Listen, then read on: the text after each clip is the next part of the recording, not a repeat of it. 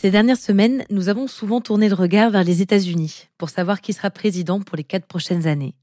Il semblait donc évident de consacrer cette saison de Love Story à la politique américaine et plus précisément au couple présidentiel. Comment conjugue-t-il amour et pouvoir? Quelle place pour les premières dames dans les campagnes électorales et à la Maison Blanche? Avant d'explorer ces questions dans un nouvel épisode, permettez-moi de vous présenter notre partenaire. Pour finir cette saison, et par souci d'équité, j'ai décidé de consacrer cet épisode à un couple républicain. Et qui de plus républicain que les Reagan? Pour l'Amérique conservatrice, Ronald Reagan est le président le plus mythique, le plus charismatique. Donald Trump lui a d'ailleurs généreusement emprunté son slogan de campagne de 1980, Let's Make America Great Again. Avec sa femme Nancy, ils ont formé un couple solide, très amoureux à la Maison Blanche. Ils étaient pourtant partis pour faire autre chose, du cinéma, tous les deux, à Hollywood, où ils se sont rencontrés.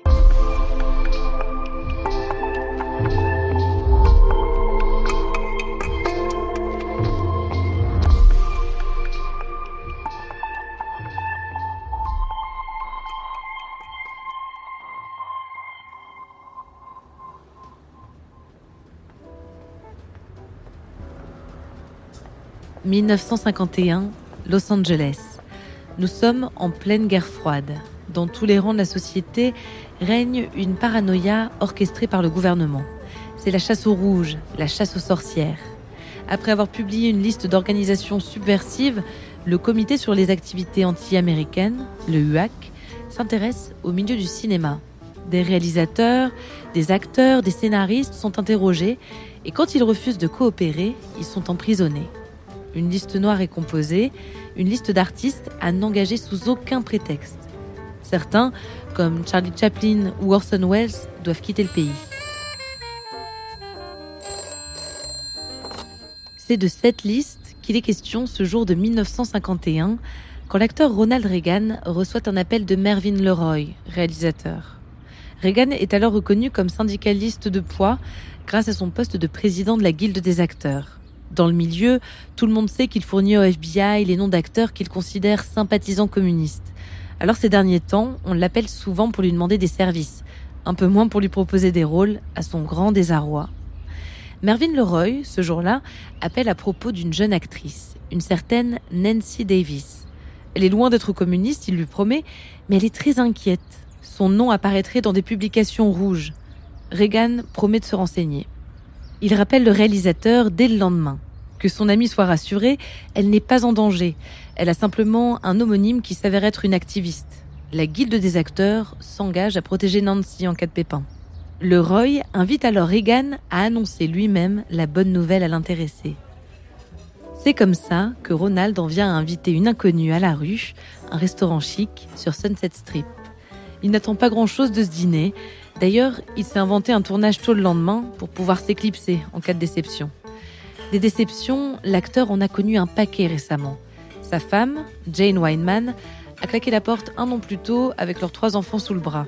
Depuis, il n'a pas été charmé sérieusement par une seule femme. Mais ce soir-là, quelque chose se passe. Nancy dira plus tard, ce n'était pas le coup de foudre, mais presque. À l'époque, sa jeune carrière s'accélère. Elle vient de signer un contrat avec la Metro Goldwyn Mayer après des années à parcourir les scènes de théâtre, les studios de télé et de cinéma.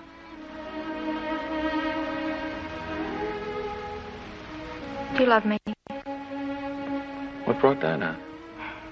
Nothing in particular. Oh, yeah? That one gray hair's got you worried. Drink your beer, it's getting flat.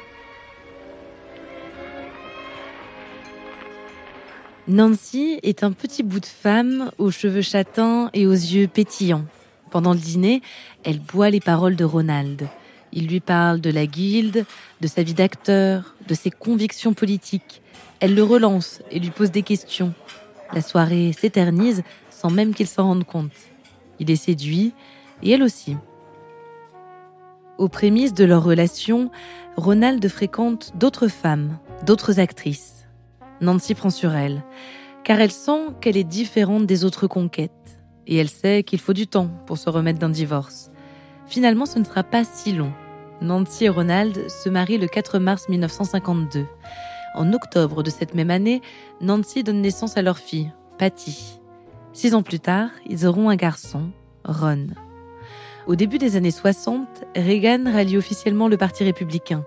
La politique prend une place toujours plus importante dans sa vie. Il affiche des positions libérales et très conservatrices.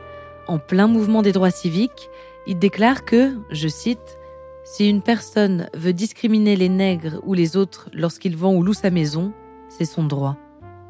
Reagan s'oppose au Medicare, il rejoint la NRA, le lobby pro-armes. En 1964, alors qu'il soutient le candidat Goldwater à la présidentielle, Reagan prononce le discours qui lance sa carrière politique. J'ai été démocrate une grande partie de ma vie. Récemment, j'ai décidé de suivre une autre voie.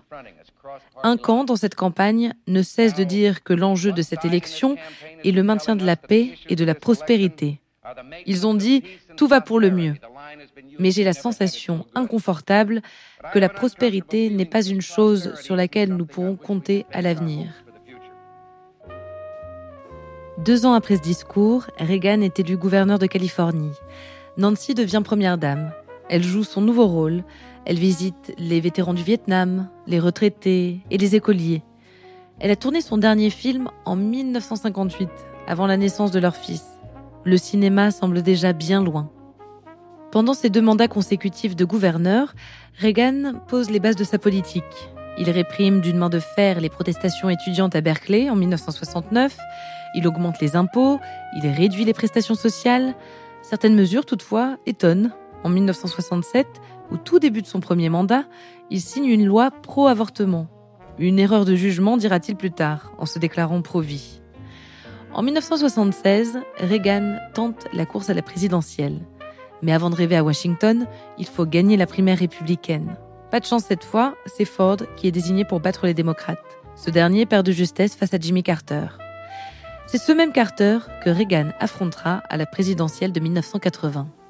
This is a man whose time has come, a strong leader with a proven record. Pendant la campagne, Nancy n'est jamais bien loin. Sur les images des meetings, pendant les discours, elle se place juste derrière son mari et l'observe amoureusement. Le pays découvre cette femme protectrice, infaillible soutien de son époux. Le couple apparaît fusionnel, indestructible. Ronald Reagan devient président le 20 janvier 1981. Deux mois plus tard, il est victime d'une tentative d'assassinat. Un homme tire six balles dans sa direction. Ronald est blessé, Nancy est bouleversée.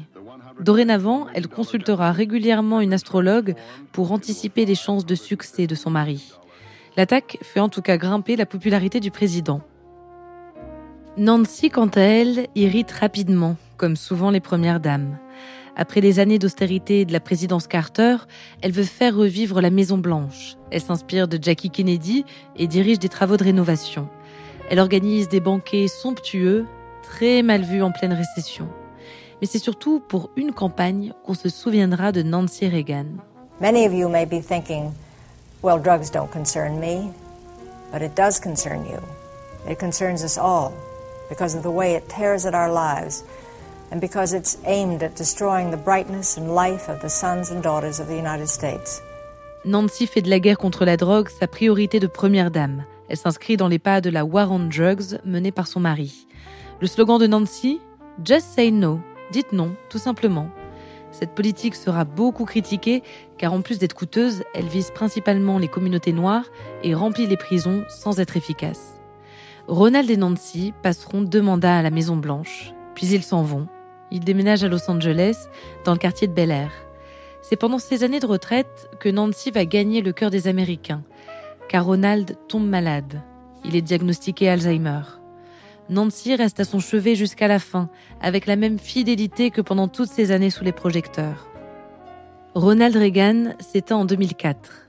Pour beaucoup, il reste une référence, le Kennedy des républicains en quelque sorte.